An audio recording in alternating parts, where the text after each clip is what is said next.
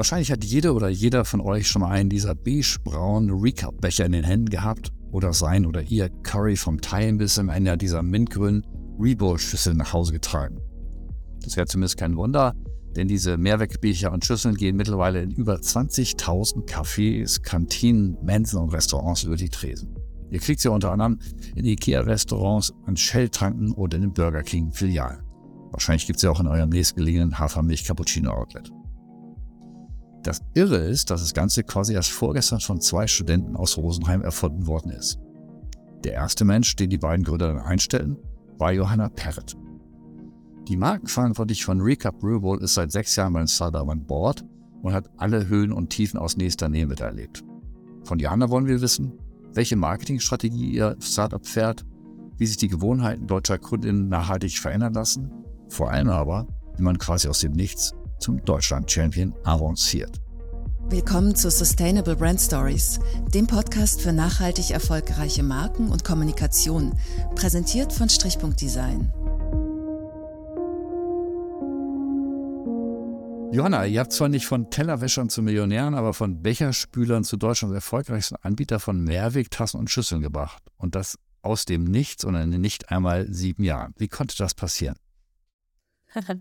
Das ist eine sehr, sehr große Frage, die du mir da stellst. Ich glaube, da, oder da spielen ganz, ganz viele Faktoren mit rein. Wir haben natürlich unser Bestes gegeben und gleichzeitig kann man wahrscheinlich auch sagen, richtiger Ort, richtige Zeit und richtiges Thema. Ähm, und wir hatten einfach das Glück, mit die Ersten zu sein. Kann man sich heute fast nicht mehr vorstellen, aber die, du sagst es, ihr, den Markt habt ihr sozusagen selber nicht erfunden, aber erschlossen, ne? vor, vor sechseinhalb Jahren. Äh, es war eine ganz, ganz spannende Zeit. Es gab ähm, vor ungefähr sechs Jahren eben schon so ein paar kleinere Inselbewegungen rund um das Thema Mehrwegbehältnisse im To-Go- und Takeaway-Bereich. Also das ist ja so der Markt, in dem wir uns äh, bewegen. Ähm, das, die waren aber alle noch sehr klein und wir sind dann reingegangen, haben super schnell ähm, versucht, ganz nah an der Gastronomie zu testen und haben eigentlich von Anfang an gesagt, ähm, wir sind gar kein Fan von kleinen Insellösungen, nicht weil wir jetzt unbedingt die aller, allergrößten sein wollen, sondern ähm, weil wir von Anfang an eben auch gesagt haben, es muss so convenient sein, so einfach sein und auch in ganz Deutschland zu nutzen, dass der Endverbraucher es im Endeffekt im Idealfall gar nicht mehr mitbekommt. Das heißt, wir waren dann die Ersten, die aus so diesen lokalen Ansätzen rausgegangen sind und schnell auch versucht haben, mit ganz unterschiedlichen Städten Fuß zu fassen. Weil eure Mission, fand ich ziemlich ambitioniert, lautet ja, Einweg to go überflüssig zu machen. Das heißt, wir sprechen ja von mehreren Milliarden Einwegbechern im Jahr, die ihr arbeitslos machen wollt. Du hast es schon angedeutet. Ähm, äh, vielleicht lassen wir uns noch einen Schritt zurückgehen zu den Anfängen. Äh, du bist Mitarbeiterin Nummer 1 von äh, Recap slash Rebold. Eure Gründer heißen Florian Pachali und Fabian Eckert, BWL-Student der andere, eine Nachhaltigkeitsmanagement-Student der andere, die sich 2016 zurück zusammengeschlossen haben, beschlossen haben, einen Weg den da rauszumachen. Ich las in einem äh, Gespräch, dass die beiden zu Anfang von Café zu Café geradelt sind in Rosenheim, abends die Becher eingesammelt haben, sie gewaschen haben, zurückgebracht haben und dann nach einer Zeit festgestellt haben, also es hat ohnehin jedes Lokal eine Spülmaschine und das, dieses Modell ist nicht, ist nicht skalierbar. So habe ich es äh, gehört. Genau. Das waren so die, die du, ja, du sprichst von der ersten Pilotphase in Russland. Das war natürlich ganz klein angelegt und da auch nochmal ähm, testen, testen, testen äh, war ein richtig guter Ansatz. Ähm, die zwei haben sich ja sozusagen über die Idee eigentlich erst kennengelernt, haben dann gesagt, oh, lass das doch einfach mal probieren, haben sich äh, ein paar Becher bestellt und sind damit losgezogen. Ähm, und natürlich noch ohne Wissen gab es ja noch gar nicht, wie sowas funktionieren kann. Und am Anfang dachte jeder so, ja, okay, man braucht so diese komplette tägliche Ver Verteilung, selber spülen, alles komplett in Cafés abnehmen. Und das ist dann zum Beispiel was, was sie relativ schnell dann eben angepasst haben, ähm, dass die Becher ja eigentlich ähnlich wie, wie bei einem Weihnachtsmarkt vor Ort ja auch verbleiben können und unter den Cafés zirkulieren können. Also dass man gar nicht zwischengeschaltet eigentlich Recap ähm, braucht, um für die Gastronomie zu spülen, sondern dass äh, die, die Becher und auch die Bowls einfach gleich vor Ort bleiben können auch. Und eure Aufgabe ist es, damit das, das Businessmodell verständlich wird, ihr lässt die Cups und Bowls herstellen, mhm. ihr gebt sie den Cafés oder Restaurants, Kantinen oder Mensen, wo sie zu haben sind, ich glaube über 20.000 Stellen mittlerweile. Ja. Und die äh, verwalten die quasi selber, geben sie aus gegen Pfand und da seid ihr raus. Oder wie funktioniert euer Businessmodell aktuell? Genau, also eigentlich ähm, ganz einfach und zwar sowohl für die Gastronomiebetriebe, die ja Partner sind, als auch für die KonsumentInnen.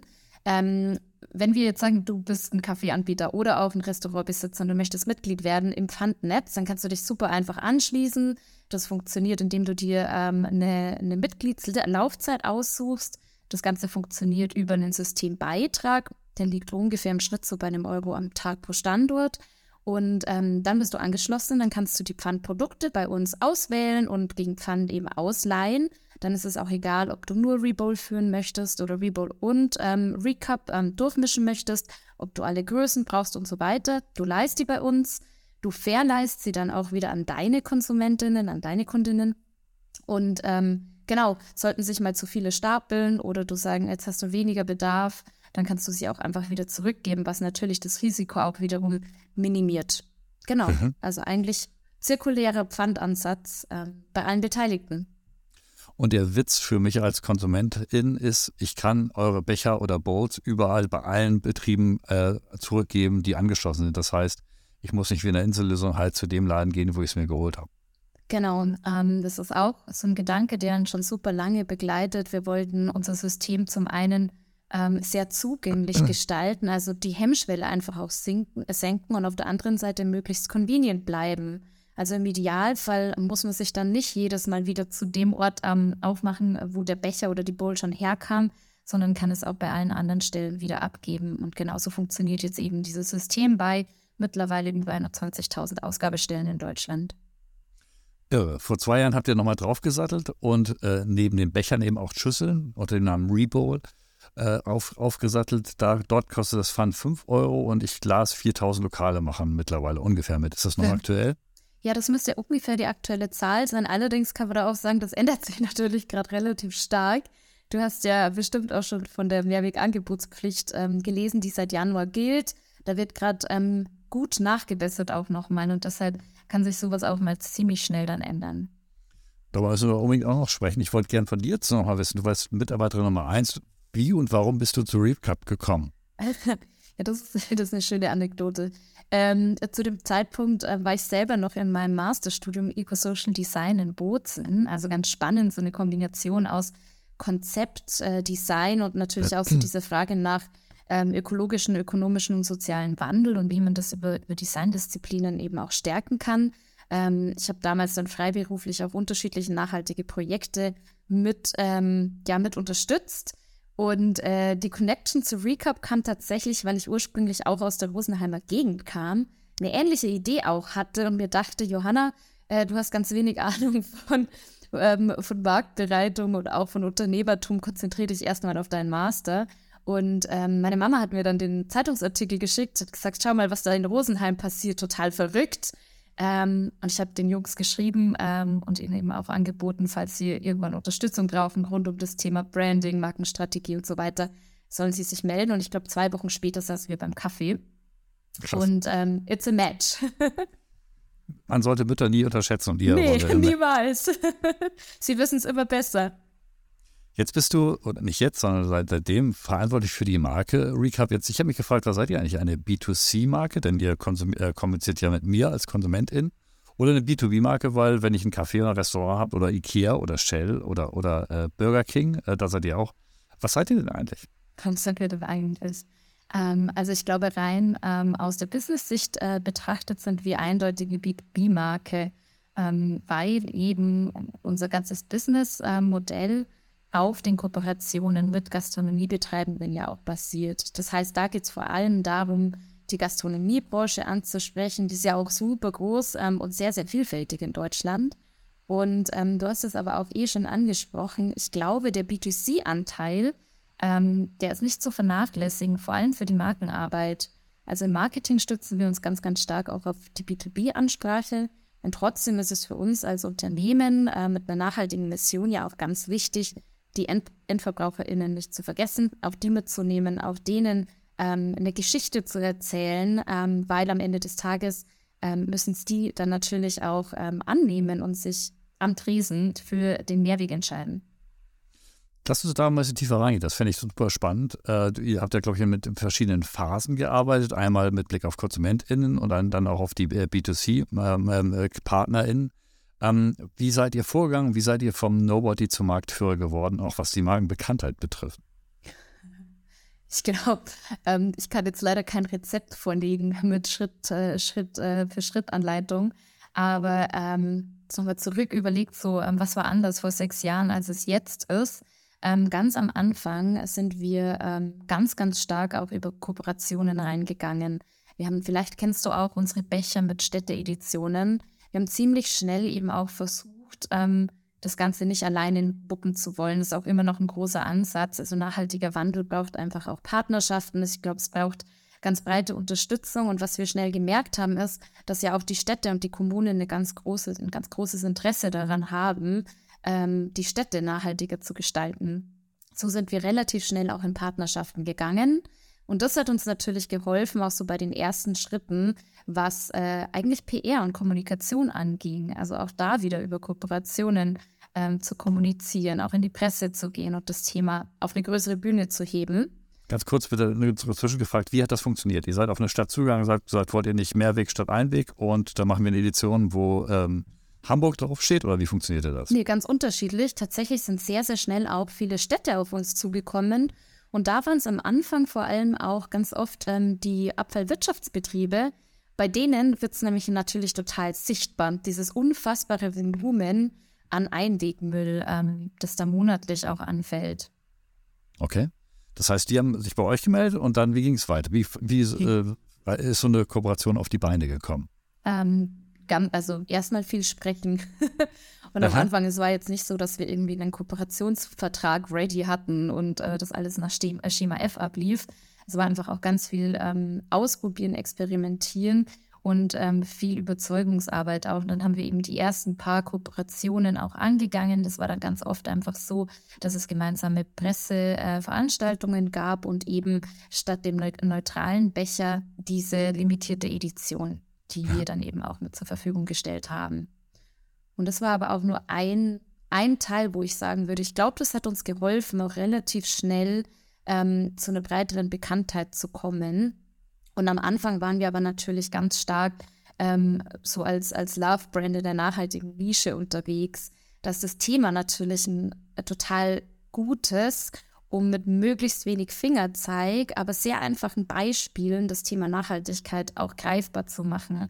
Und das war uns von Anfang an auch sehr, sehr wichtig, dass wir eben nicht ähm, mit erhobenem Zeigefinger ähm, irgendwie die Nachhaltigkeitsbotschaft nach außen tragen, sondern zugänglich machen. Und ähm, was wir gemerkt haben, ist, dass damals war es ja nur der Becher, aber dass dieser Becher einfach sinnbildlich für nachhaltiges Verhalten, nachhaltigen Konsum steht und dass es ähm, dadurch, dass es auch ein Produkt ist, also nicht nur irgendwie ein Konzept, ein abstraktes, sondern dieses Produkt, mit dem sich jeder irgendwie auch auseinandersetzen kann, das man schon mal gesehen hat und das sehr einfach erklärt, so für 15 Minuten Kaffeekonsum diesen Becher jetzt zu produzieren und über die Ticket zu gehen, obwohl wir das früher gar nicht kannten, ähm, war einfach, glaube ich, ein ganz starker Türöffner auch, der vieles leichter erklärbar gemacht hat heißt das, dass sozusagen ihr erst, also ihr habt sozusagen lokal äh, ein, Märkte erschlossen und dann aber das klang so, äh, als ob ihr sozusagen die, ja, vielleicht ein bisschen die grüne Nische euch vorgeknüpft habt. Also Leute, die vielleicht auch zeigen können, ich, ich, ich mach, kaufe keinen Weg, Wegwerfbecher, sondern ich, ich setze auf einen Mehrwegbecher. Ist das so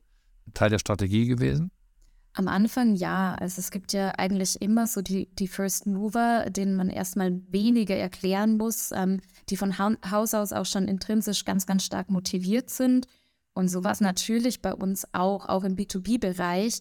Ähm, sind wir am Anfang viel stärker über kleine, inhabergeführte ähm, Gastronomie auch in den Markt gekommen. Da hat man einfach gemerkt, ähm, die setzen sich nochmal ganz anders mit dem Thema auseinander. Vielleicht auch ähm, ein kleineres Café merkt dann selber, irgendwie ist es gar nicht so cool, wenn mein Logo auf einem Wegwerfprodukt ähm, fünf Meter weiter vor meinem Café im Müll landet. Das ist ja auch eine Aussage, ne? Also so mein gebrandetes Produkt liegt im Müll. Und ich glaube, das ähm, hat ihm vor allem dazu gesorgt, dass ähm, so die kleinen Cafés, die kleinen Gastronomen, äh, Gastronomiebetriebe am Anfang die waren, die schon viel, viel offener waren für das Thema.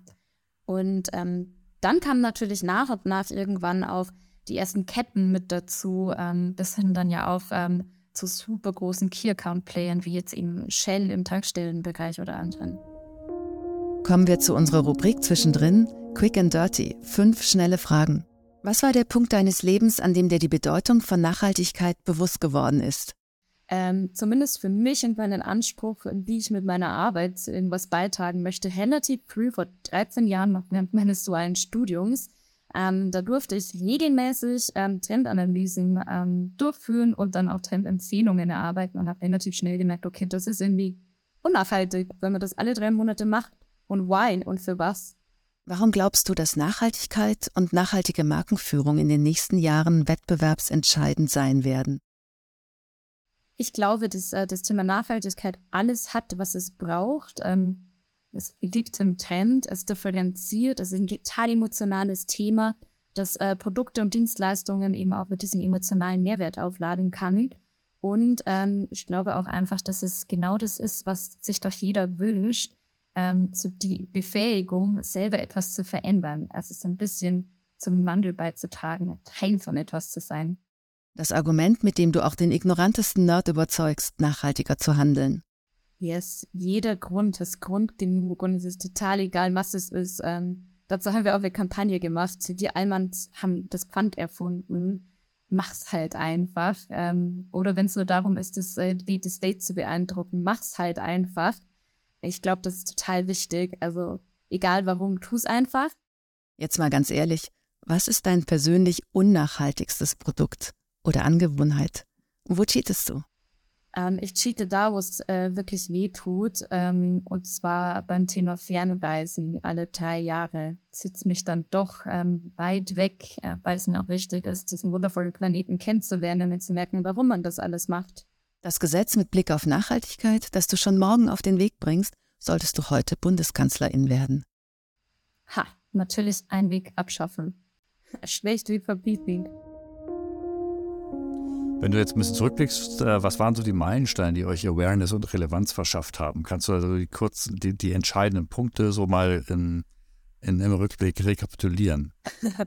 ähm, ich hoffe, ich krieg's halbwegs vollständig hin. Also am Anfang ganz sicher auch so ein bisschen die Zusammenarbeit mit den, äh, mit den Städten, da haben wir ja schon drüber gesprochen. Ähm, am Anfang ganz zentral war natürlich auch das Thema Personal Branding für unsere zwei Gründer, Flo und Fabi. Ähm, das kennt man ja auch. Das ist ja ganz, ganz oft so, dass so im ja, jedem Anfang wohnt ein Zauber inne. Und es ist natürlich ähm, auch super hilfreich, das Ganze an Personen mitzuknüpfen. Das war am Anfang ein ganz, ganz starker Treiber, auch in der, Nach also in der Nachhaltigkeitsszene, aber auch ähm, in diesem ganzen Startup-Kosmos, da ist ja ganz viel geboten. Wir hatten am Anfang auch ganz viel über ähm, Awards gearbeitet und dann eben aber auch über Pressearbeit ähm, auf dieser sehr persönlichen Ebene. Also da die beiden Gründer eine Frage. Nach, nee, genau. Also du, du, du verstehen ja, du, du hast die Gründer, du bist der für Relations verantwortlich, du hast die Gründer sozusagen auf Bühnen gestellt, in, äh, in die Presse gebracht, etc. pp., die dann ihre Geschichte erzählen konnten. Richtig? habe natürlich nicht alles ich gemacht. Ähm, ja. Zum Glück hat sich da auch sehr, sehr früh dann ähm, ein Team geformt. Ähm, und ja, das war aber schon immer auch ein großer Bestandteil. Wir hatten auch das Glück, dass ganz viele Anfragen bei uns gelandet sind. Und ähm, das war schon auch ähm, super, super spannend, das dann so ein bisschen zu kuratieren. Wo gehen wir hin? Was ist jetzt vielleicht nicht so der passende Rahmen? Ähm, man will sich ja auch nicht vor jeden Karren spannen lassen. Aber ich glaube, auf alle Fälle so rückblickend in den ersten ein, zwei, drei Jahren waren, waren das so die Themen, die uns super stark begleitet haben. Also eigentlich sehr viel Marke und Kommunikation. Damals hießen die Abteilungen auch noch so. Mhm. Also ich fasse mal zusammen, zum einen die Kooperation mit den Städten, wo ihr erkannt habt, da ist ein Need, da ist auch vielleicht ein Schmerz, weil die den, bei denen landet der Müll letztendlich. Dann eben eure beiden Gründer äh, und deren Geschichte weiter zu erzählen, dort, wo es, wo die sozusagen offene Ohren da sind, die First Mover abzuholen. Wo habt ihr die denn darauf aufmerksam gemacht, die First Mover, die äh, aus der Nachrichtenbranche? ähm, im B2B-Bereich tatsächlich super persönliches äh, Street Sales. Wir hatten ein Street Sales Team, haben wir auch immer noch, ähm, und die sind tatsächlich von Tür zu Tür gegangen. Ähm, genau, und äh, das war richtig, das war richtig wild. Also auch sehr viel Experimentierfreude natürlich.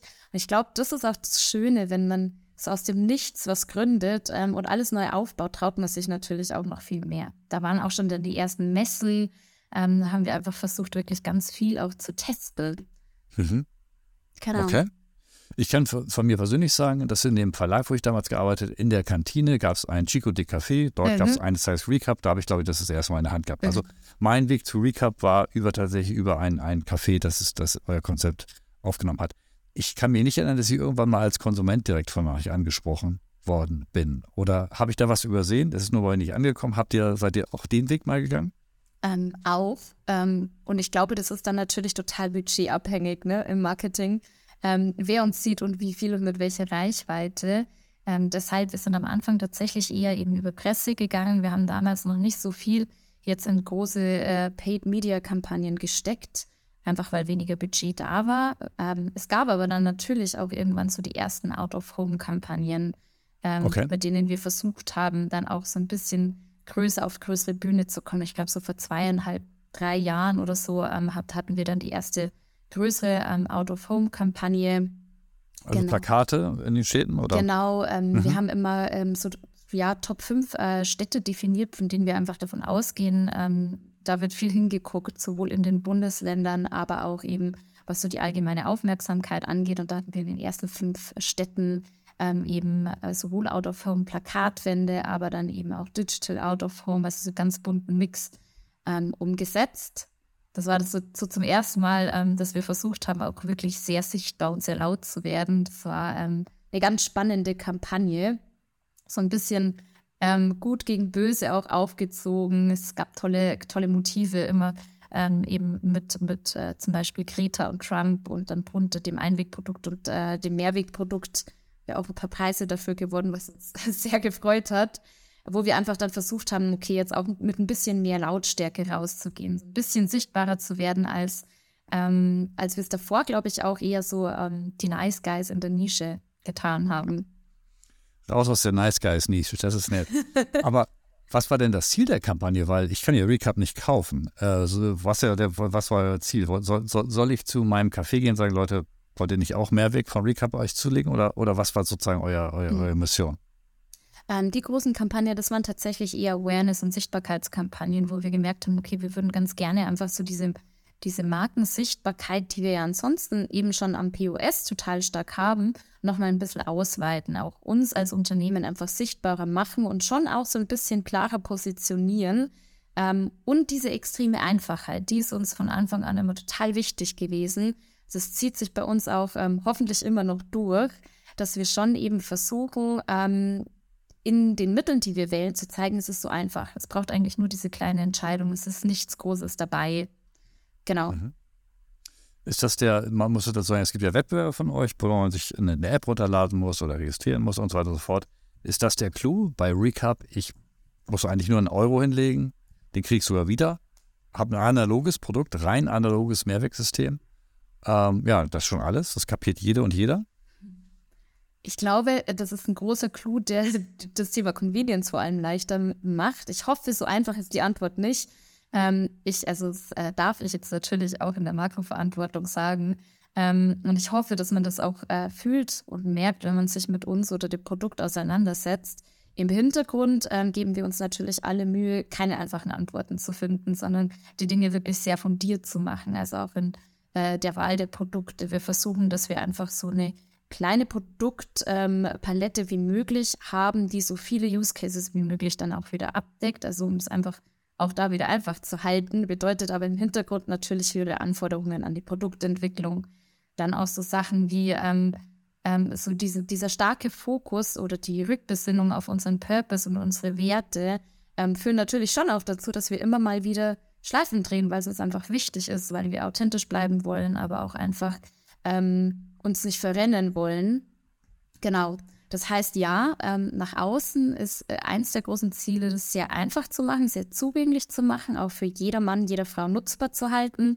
Und äh, für uns intern ist der Anspruch natürlich, dass wir einfach das äh, beste System am Markt äh, mit dem größten Impact bleiben wollen.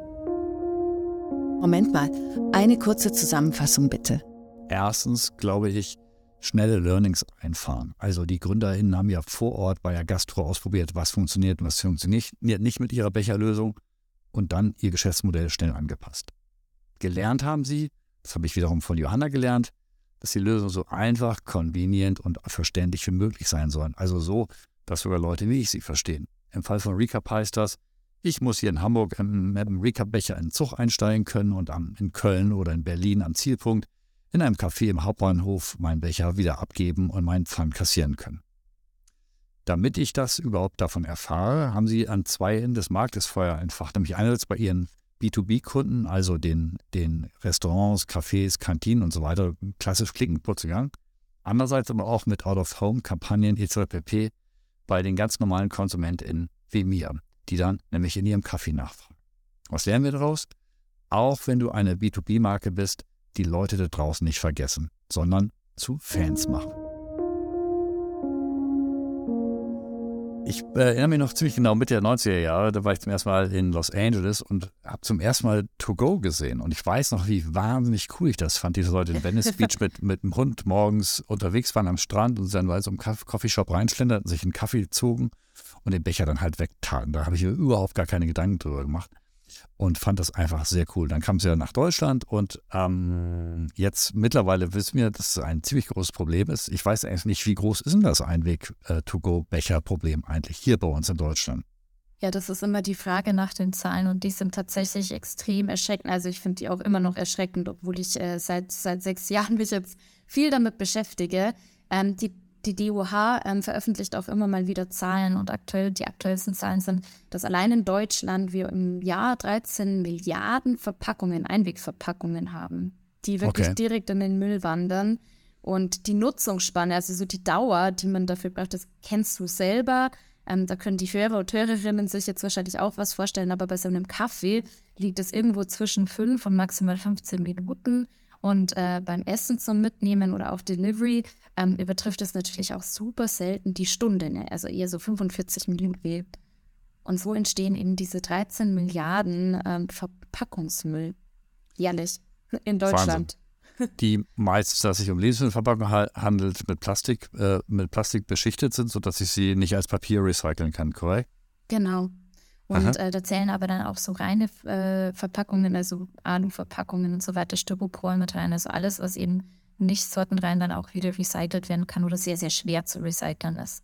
13 Milliarden, irre.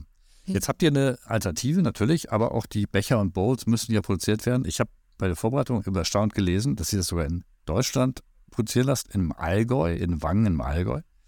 Ähm, die müssen ja auch produziert, transportiert, gewaschen, eines Tages entsorgt werden. Äh, wenn man das jetzt, na, also da kommt ja auch ein CO2-Fußabdruck zustande. Hast du einen Vergleich, so wenn du Einwegverpackung versus Mehrweg, wie oft muss die Mehrwegverpackung rotieren, dass sie besser ist als die Einwegverpackung? Ja, auch da gibt es ähm, ein Lifecycle Assessment auch von der DOH veröffentlicht, das ähm, tatsächlich alle Komponenten mit einbezieht, also auch den Wasserverbrauch, CO2 bei der Herstellung, bei der Reinigung, bei der Rückführung und so weiter und so fort. Ähm, man kann es nicht ganz pauschalisieren, aber ich versuche es mal kurz ins Verhältnis zu rücken. Ähm, jeder Recap, den wir haben, da arbeiten wir auch mit Spüldienstleistern zusammen, kann ungefähr 1000 Mal ähm, wiederverwendet werden, bevor wir sagen, okay, jetzt sollte er rückgeführt werden, jede Rebowl um äh, die 500 Mal, also schon ziemlich häufig. Und ähm, genau, und äh, die DOH-Zahlen, die betreffen dann ungefähr beim Becher so 10 bis 20 Wiederverwendungen, die man in den Mehrwegsystemen bräuchte. Und das Ganze kann man ja auch vergleichen. Also das klingt immer erstmal viel. Ähm, die Idee dahinter ist aber natürlich ähnlich wie beim deutschen Kahnsystem für Dosen oder Glasflaschen, die man kennt, ähm, dass es eben letztendlich dann irgendwann ein System sein muss auch, ähm, in dem das so oft zirkulieren kann, dass das eben gegeben ist. Und äh, da beziehen wir uns dann natürlich nicht zwingend auf jetzt irgendwie eine Woche oder ein Jahr, sondern das Wichtige ist eben, dass äh, die Produkte im Kreislauf gehalten werden. Ne? Okay, aber nur um sicher zu gehen, dass ich das richtig verstanden habe, ein äh, Recap-Becher hat einen, wahrscheinlich einen größeren Produktionsaufwand als ein Papp-Plastik-Einwegbecher. Aber wenn er 10 bis 20 Mal rotiert hat, ist der, die ökologische Bilanz positiver als die des Einwegbechers, korrekt? Genau, mit einem Drum und Dran. Er hält aber bis zu 1000 oder im Schnitt um die 1000 Mal sozusagen, ähm. also das Hundertfache sozusagen. Okay, Entschuldigung.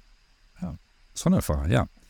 Okay, aber ähm, was ich mich auch noch gefragt habe, ist das eigentlich recyceltes Material? Enthält es äh, Recycling-Plastik oder ist es komplett neues Plastik? Hm, aktuell ist es ähm, Polypropylen zu 100 Prozent. Das ist auch das Material, das wir alle von den Tupperware-Behältern kennen.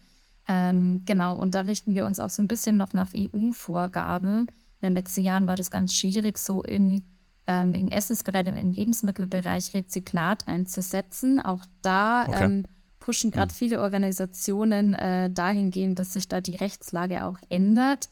Ähm, und wir sind da auch, oder unsere Hersteller sind da auch ähm, mit, äh, mit im, in der Forschung oder versuchen auch neue Materialien zu entwickeln. Also für uns auch ein ganz, ganz spannender Bereich. Wir sind im Moment eben 100% Polypropylen. Ähm, aber das ist natürlich was, was wir auch mit dem Visier haben. Langfristig äh, wäre es natürlich super schön, auch da ähm, Rezyklatanteile mit verwenden zu können. Aber das heißt, ihr dürftet gar kein Rezyklat für Lebensmittelverpackungen verwenden aktuell? Ähm, nagel mich nicht tagesaktuell genau fest, aber bisher war das so. Okay. Und ähm, genau, und aber eben unser Innovationsteam und unsere Hersteller sind dazu tatsächlich auch regelmäßig im Austausch. Lass uns mal auf den Markt zurückkehren, äh, wo wir auch so ein bisschen als Agentur herkommen. Wo gibt es euch heute? Ich, äh, du, hast gesagt ungefähr 20.000. Ich weiß, bei Burger King, Shell, in Ikea-Restaurants, aber auch die ganzen kleinen Cafés. Habe ich jemand Wichtiges vergessen? Jetzt hast du die ganz großen Namen natürlich teilweise schon von weggegriffen. Es passt aber total gut zu deiner Frage von vorhin. Was waren für uns Meilensteine? Natürlich auch das, dass sich nach und nach wirklich die Großen für uns entschieden haben. Und ähm, das hilft natürlich auch total zu zeigen, es funktioniert wirklich. Also auch Große, die natürlich auch nach verlässlichen Lösungen suchen, ähm, sind mit Teil unseres Systems, verdichten es. Und ich glaube, Namen, die mir dann noch einfallen, die man gut kennt, ist sind auch so, so ähm, Ketten mit dabei wie die Hofpfisterei, also klassisch ähm, Bäckereisegment.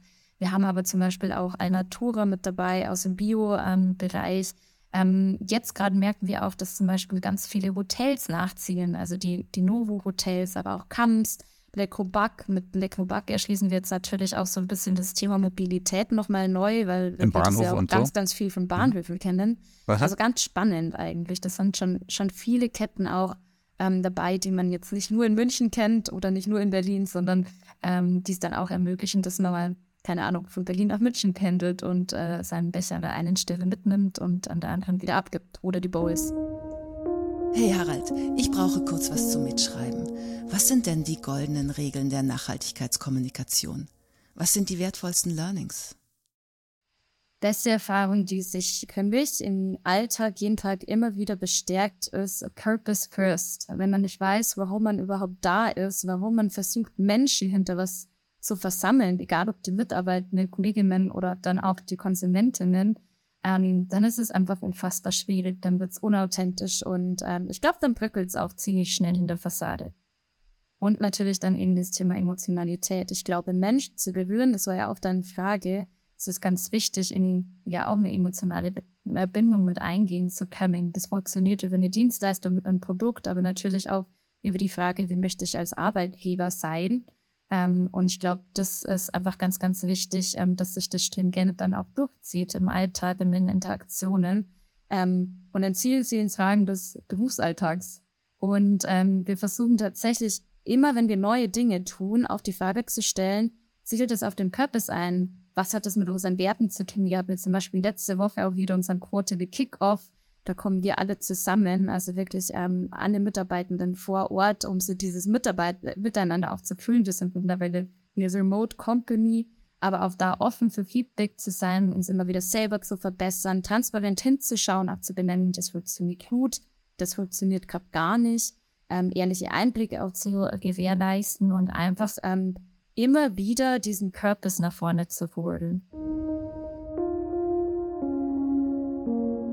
Dieses Silvester ist nun was Irres passiert, oder genauer gesagt Neujahr. Da seid ihr über Nacht vom netten Zusatzangebot zur Verpflichtung für Gastronomen geworden. Also nicht nur ihr, sondern aber Gastronomen sind jetzt nach dem neuen Verpackungsgesetz verpflichtet, neben Einweg auch Mehrwegverpackung anzubieten.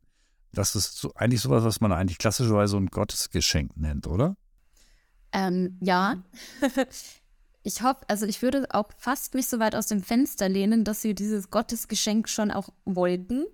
Ähm, also auch äh, in Richtung Rahmenbedingungen schon auch immer wieder fordern, weil ich glaube, das ist ganz klar, ähm, dass auch da die Gastronomie, aber auch die Endverbraucher einfach ähm, Unterstützung von Seiten der Politik brauchen. So wie wollen wir insgesamt mit diesem Problem und mit diesem Thema umgehen? Man kann nicht einfach immer davon ausgehen, ähm, dass einzelne Privatpersonen nachhaltigen Wandel gestalten und das dann funktioniert. Und von daher ja, ähm, äh, gewolltes Geschenk und ähm, gleichzeitig natürlich ähm, aber auch ein guter Zeitpunkt, um nochmal Fragen zu stellen und auch nochmal hinzusch hinzuschauen, bringt es das jetzt, war es das, ist es die Lösung? Und? Resümee. Ich glaube, was man gemerkt hat, ist, dass vor allem die vielen großen Player ähm, das natürlich mitbekommen haben und sich um Lösungen bemüht haben. Aber insgesamt ähm, hat der, der, Markt viel langsamer reagiert, als ähm, wir das vielleicht auch anfangs dachten. Und ähm, ich glaube, Gründe, die dafür natürlich ins Auge fallen, ist, im letzten Jahr ist wahnsinnig viel passiert. Ähm, politisch, ähm, weltpolitisch natürlich auch, ähm, was, was auch dazu geführt hat, dass natürlich innerhalb von Deutschland viel weniger Augenmerk jetzt auf diesem einen kleinen Thema ähm, Mehrweg oder Einweg mit lag. Das heißt, ähm, die Politik war einfach in der Schaffung der Rahmenbedingungen in der Kommunikation in Richtung Gastronomie und Endverbraucher, ähm, glaube ich, nicht ausreichend vorbereitet. Ähm, und was man jetzt gerade merkt, ist, dass zum Beispiel das Thema Kontrollen jetzt erst langsam anrollt. Also im Klartext, äh, nicht alle Gastronomen oder bei weitem nicht alle haben das, bieten das jetzt an. Ne? Und ich habe gesehen, dass Greenpeace so eine Art Meldeportal freigeschaltet hat, wo ich ja, die, die, den Imbiss an der Ecke melden kann, falls er es noch nicht gemacht hat. Guest. Genau. Also so, da nochmal viel Bedarf auch nach Nachbesserung.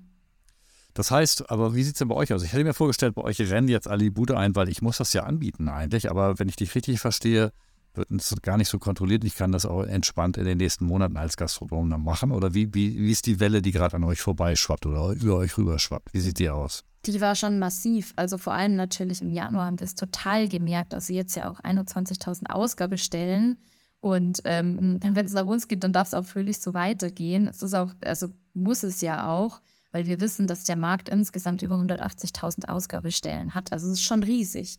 Und er wird natürlich auch viel, viel kleinteiliger. Die First Mover, die sind jetzt dabei.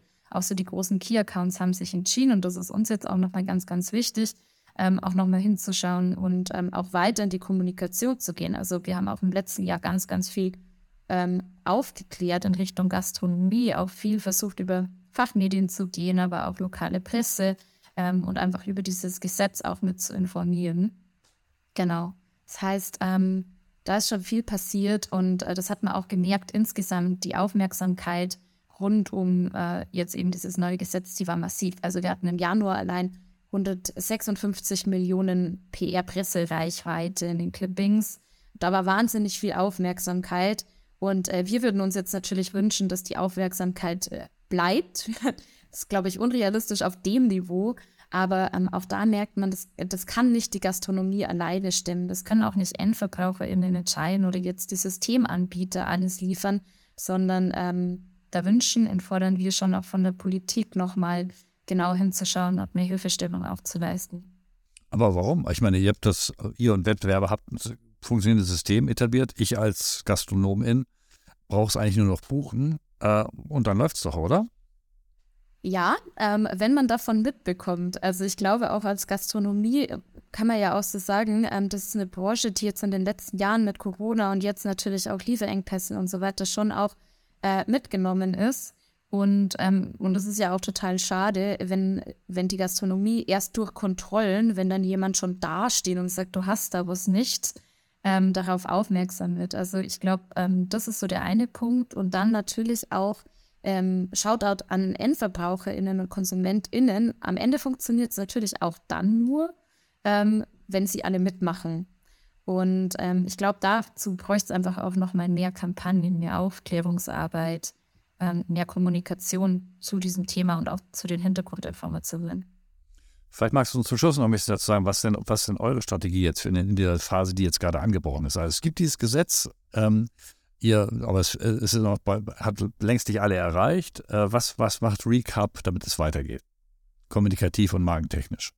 Kommunikativ und markentechnisch. Du hast ja letztens auch im Vorabgespräch die Frage gestellt, wenn wir uns in zehn Jahren wiedersehen, so, ähm, wo steht Recap, wo steht Rebowl? Ähm, ich hoffe immer noch auf unseren Füßen. Ähm, und vor allem ganz, ganz stark ver verwurzelt in unserem Purpose. Und ähm, ich glaube, das ist schon so, was wir wollen uns selber treu bleiben und dabei natürlich nach innen und außen uns auch weiterentwickeln und wachsen. Ähm, ich glaube, ähm, wir evaluieren, oder nicht ich glaube, sondern aktuell evaluieren wir gerade auch so die Frage nach, nach dem Impact. Wo können wir ähm, unseren Impact auch nochmal maximieren? Wo können wir dafür sorgen, dass ähm, eben wir unserer Vision ein Weg abschaffen, näher kommen? Ähm, neben Deutschland gibt es natürlich auch noch andere Länder. Ich glaube, das ist so die drängendste Frage. Schauen wir natürlich uns auch gerade ganz genau an. Auf EU-Ebene passiert auch gerade viel in den Rahmenbedingungen. Ähm, also da schauen wir gerade ganz genau hin und aber natürlich auch nochmal ähm, zurück in den deutschen Markt. Wie gesagt, der ist ähm, einfach sehr, sehr kleinteilig. Da ist noch ganz, ganz viel Luft nach oben. Und ähm, auch da wollen wir natürlich schon weiter dazu beitragen, ähm, dass eigentlich hoffentlich ganz bald ähm, dann der Vergangenheit ange angebührt. Letzte Frage, werdet ihr euch dabei kommunikativ auf die KonsumentInnen konzentrieren oder äh, auf den, auf den B2B-Markt, auf Gastronomie, äh, Kantinen und so weiter? Vorerst mit Sicherheit, Entschuldigung, vor, vorerst mit Sicherheit ähm, weiter auf den B2B-Markt, weil das natürlich ein wahnsinniger Hebel ist. Also auch am Tresen sind wir ja damit sichtbar. Und damit meine ich jetzt nicht wir als Recap, sondern eben äh, die nachhaltige Alternative. Also da ist schon viel gewonnen. Das ähm, maximiert natürlich auch die Sichtbarkeit. Und äh, trotzdem, wir haben ja auch so Dinge wie unser Social Media Auftritt, also in allen Kanälen, aber auch viel in der Pressearbeit, viel in den Kooperationen, versuchen wir natürlich trotzdem auch ähm, EndverbraucherInnen zu erreichen. Oder auch so Gespräche wie mit dir jetzt haben natürlich keinen reinen B2B-Fokus. Es geht schon darum, alle mitzunehmen. Allerletzte Frage, was hat in den, du bist ja seit sechseinhalb Jahren sechs Jahren dabei. Was hat bei euch in puncto Kommunikation und Markenstrategie mal so richtig nicht funktioniert? Was ist in die Hose gegangen? Das gab es sicherlich auch, das wirst du natürlich gern. Die Fuck-Up-Frage. Ähm, ja, ich, äh, ich glaube tatsächlich, jetzt so spontan fällt mir nichts ein, wo ich sagen würde, das war ein kompletter Griff ins Klo, um es mal so zu formulieren. Komm, komm. Aber wir haben schon, wir dürfen schon auch richtig viel lernen. Ähm, kommunikativ, ich glaube, die erste Kampagne, die ich angesprochen habe, die Gut gegen Böse Kampagne, die einerseits natürlich so ähm, im, im Werbetwist ähm, richtig gut angekommen ist, die ähm, hat schon auch dazu, dazu geführt, dass wir gemerkt haben, wir wollen eigentlich gar nicht so stark polarisieren. Wir wollen nicht sagen, die einen sind die Guten, die anderen sind die Bösen, dazwischen gibt es kein Grau, sondern auch da haben wir wieder gemerkt, und das ist ein schöner Twist auf so Thema, wie funktioniert Nachhaltigkeitskommunikation, dass wir ähm, auch da inklusiver werden wollen. Also auch da, ähm, auch selbst in der Werbung, selbst in den Kampagnen, wie es wichtig ist, on point zu sein und vielleicht auch mal anzuecken.